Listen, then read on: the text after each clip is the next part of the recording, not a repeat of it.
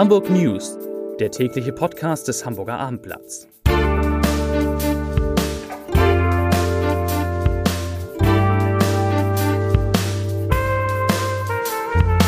Herzlich willkommen zum täglichen Podcast des Hamburger Abendblatts. Mein Name ist Lars Heider und wir haben heute zu Gast Wladimir Klitschko. Aber vorher wird es gehen um Wasserpreise, um Immobilien und auch da um die Preise und um das Vermächtnis von Conny Littmann. Aber wie immer, ganz am Anfang, wie Sie, wie ihr es von uns gewohnt seid, drei wichtige Nachrichten aus Hamburg. Eine 80 Jahre alt, alte Autofahrerin ist heute mit einem Mercedes in ein Schaufenster eines Geschäfts in der Weizstraße gefahren. Ist zum wiederholten Male passiert. Zum Glück ist weder der Frau noch denjenigen, die im Geschäft waren, etwas passiert. Das Bild kann man morgen im Hamburger Abendblatt sich anschauen. Für alle, die mit der U3 fahren, gibt es schlechte Nachrichten. Der U-Bahnhof Landungsbrücken ist von heute an wegen Modernisierungsarbeiten für, ja, leider fünf Monate gesperrt. Fahrgäste, die bisher mit der U3 dorthin gefahren sind, können allerdings die Buslinie 112 nehmen. Ich wusste gar nicht, dass es die gibt. Und zum ersten Mal seit zwei Jahren ist der Containerumschlag im Hamburger Hafen im ersten Quartal wieder gestiegen um immerhin 6% auf 34,6 Millionen Tonnen. So, und jetzt habe ich wieder drei liebe Kollegen zu Gast. Bevor wir anfangen mit äh, Heiner Schmidt aus der Wirtschaftsredaktion, kommt hier noch eine Meldung rein, die muss ich einfach noch vorlesen. Das ist so unglaublich, lieber Heiner. Peter Wenig ist auch da, der gleich über Immobilien sprechen wird. Es ist tatsächlich heute passiert in Hamburg Folgendes.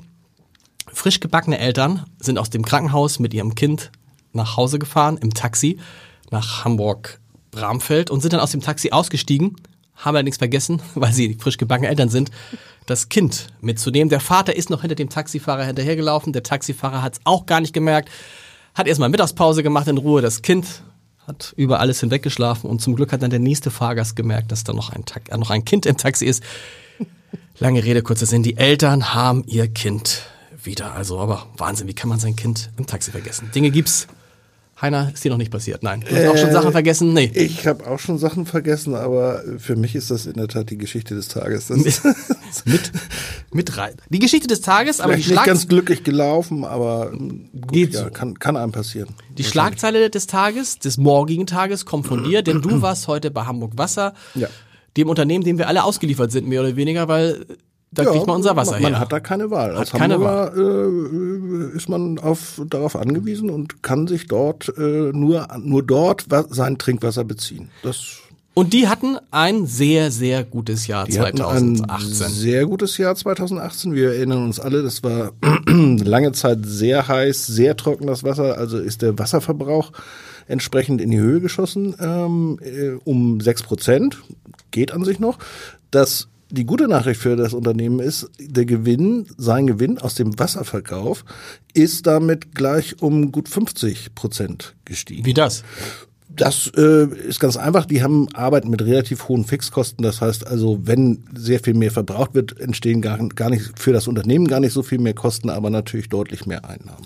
Das ist doch jetzt aber für mich als Laie würde ich sagen Rekordgewinne bei Hamburg Wasser heißt für uns als Verbraucher die Wasserpreise sinken. Ja, ist in diesem Fall nicht so. Oh. Das Gegenteil ist eingetreten. Okay. Also wir alle wissen es, nachdem wir in den vergangenen Tagen wohl unsere Wasserrechnung bekommen haben, ich habe sie jedenfalls bekommen, dass der Wasserpreis äh, gestiegen ist zum 1. Äh, Januar 2019 um zwei Cent pro Kubikmeter. Also äh, das Unternehmen hat ausgerechnet, das belastet einen Durchschnittshaushalt mit, mit drei Euro im Jahr, ist für uns alle, denke ich, äh, erträglich, aber es ist ja doch ein bemerkenswerter Vorgang. Also dass die Wasserpreise Gaspreise Anfang dieses Jahres erneut steigen, ist im Herbst vergangenen Jahres beschlossen worden, zu einem Zeitpunkt, als äh, der Aufsichtsrat und auch der Senat, das ist ja ein städtisches Unternehmen, beschlossen haben, wir machen weiter mit den Preiserhöhungen. Das wird ja kontinuierlich jedes Jahr ungefähr um etwa zwei Cent wird, wird das. Völlig egal, wie sich das Unternehmen entwickelt. Ähm, ich denke, man hätte auch die Möglichkeit gehabt, wir wissen, in 18 werden wir wohl einen relativ dollen Gewinn machen, ähm, mal auch sagen können, ach, dann verzichten wir mal vielleicht mal ein Jahr drauf. Äh, das Unternehmen selbst investiert natürlich sehr viel, mhm. muss auch investieren in Netzausbau. Die Stadt wächst, hat neue Verbraucher, da müssen neue Leitungen gelegt werden, kostet viel Geld. Aber der Gewinn fließt nun komplett an die äh, städtische Beteiligungsgesellschaft. Ist ja auch schön. Dann sinken vielleicht die Steuern. Kleiner Scherz. Heiner, vielen Dank. Peter Wenig ist im Studio. Chefreporter und Immobilienexperte. Peter, du warst heute in Ottensen, weil da genau was passiert. Dort entstehen insgesamt 1200 Wohnungen auf einem Gelände, was die meisten kennen. Kerngebiet von Ottensen, Gaststraße, Friedensallee. Dort ja. Top-Adresse. Top-Adresse, will ich meinen. Dort hat, waren bislang die Kolbenschmidt-Werke pleite gegangen. Dort war Euler, dort ist noch Euler Hermes. Dieses riesige, Dieses riesige Hochhaus, der Weiße Riese auch genannt. Eigentlich wunderschön. 1981 gebaut, wird abgerissen, energetisch nicht mehr optimierbar. Und äh, Schwarzkopf-Henkel, so ein bisschen versteckt an der Gaststraße. Das wird nach und nach entwickelt und Kolbenschmidt fängt an. Und das Besondere an diesem Objekt ist, ähm, dass dort wirklich Wohnen auf Gewerbe trifft. Und zwar nicht Gewerbe, wie man sich das klassisch vorstellt, mal ein Büro oder so, sondern da ist noch richtiges Gewerbe. Ich war heute drin. Da sind Leute, die schrauben am Motorräder, da sind Leute, die peppen Sportautos auf und dort gibt es auch noch eine Schmiede. Und zwar eine richtige Schmiede mit, mit 2000 Grad heißen Feuer und da werden noch ähm, die Meißel gemacht für Presslufthämmer. Dementsprechend laut und belastend ist es dort zuweilen. Und die, sp die spannende Frage bleibt, wie geht sich das aus mit den Nachbarn. Aber jeder, der dort mal einziehen will, muss damit rechnen, daneben ist richtig Gewerbe. Daneben ist richtig Gewerbe. Man hat sich verständigt, die dürfen nicht lauter sein als 65 Dezibel, sind Kleinbetrieb, die sagen, wir bleiben so weit runter. Und zwischen 22 Uhr und 6 Uhr darf gar nichts passieren. Wie da am, ist es laut, da wie, ist es leise. Wie am Flughafen. Wann geht das los? Wann sind die ersten Wohnungen bezugsfertig? 2021, 2022 sollen die ersten Wohnungen bezugsfertig sein. Die alte Bar mischt da auch mit 1200 Wohnungen, davon ungefähr ein Drittel öffentlich gefördert, sodass auch Leute mit einem etwas niedrigeren Einkommen dort zum Zuge kommen werden. Aber natürlich auch Top-Wohnungen im Luxussegment. Perfekt. Ja, vielen Dank. Stefan Reckziegel ist da aus der Kulturredaktion und der hat heute Corny Littmann getroffen, einen der Eigentümer neben Norbert Aus des, des Schmitz Imperium. Und da gibt es was Interessantes, weil Conny Littmann hat was verkündet heute. Conny Littmann will zwar nicht sein Testament machen, aber er will eine Stiftung gründen, beziehungsweise hat sie bereits gegründet. Das hat er heute erst der Öffentlichkeit präsentiert, nämlich die Conny Littmann Stiftung für Kunst und Kultur.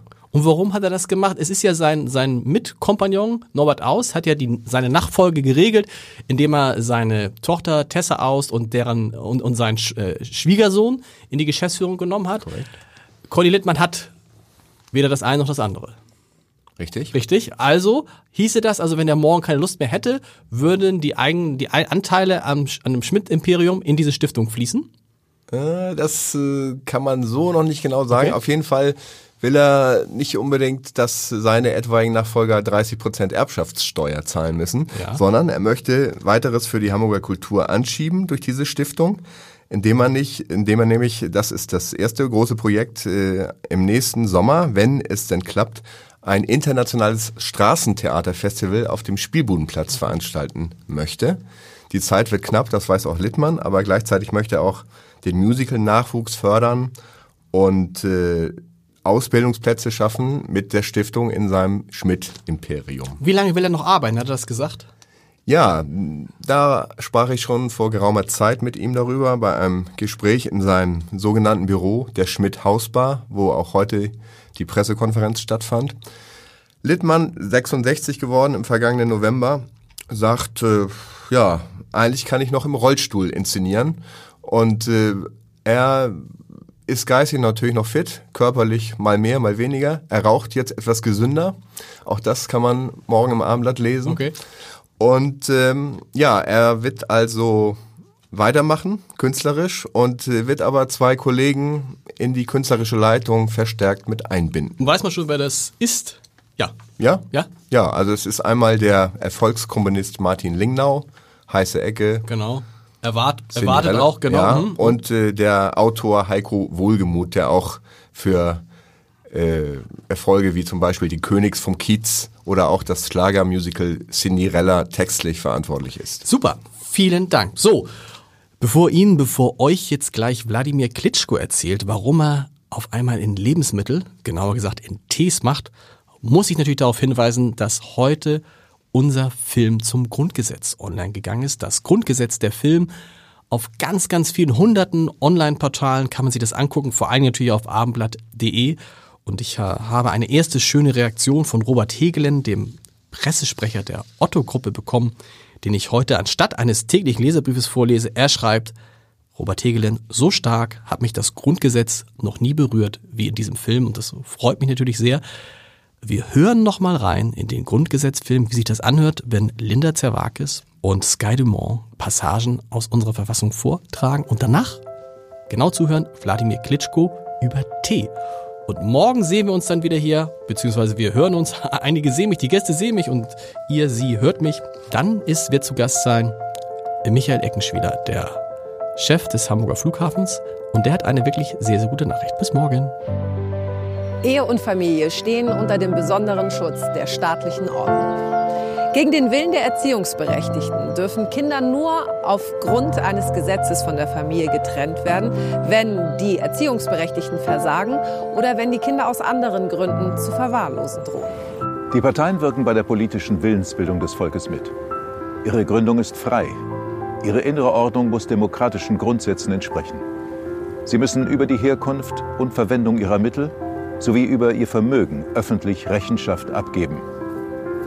Parteien, die nach ihren Zielen oder nach dem Verhalten ihrer Anhänger darauf ausgehen, die freiheitliche demokratische Grundordnung zu beeinträchtigen oder zu beseitigen oder den Bestand der Bundesrepublik Deutschland zu gefährden, sind verfassungswidrig.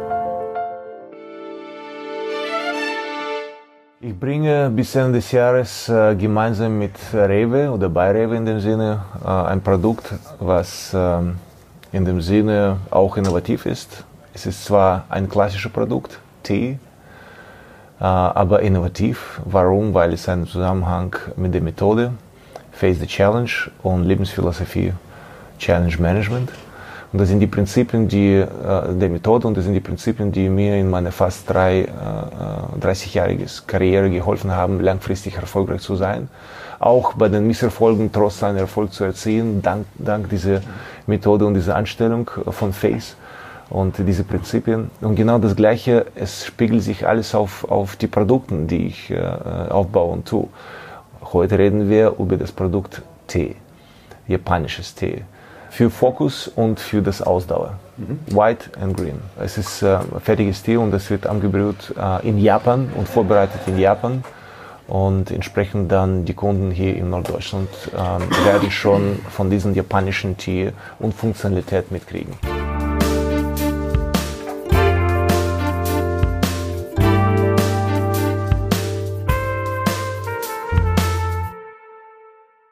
Weitere Podcasts vom Hamburger Abendblatt finden Sie auf abendblatt.de slash podcast.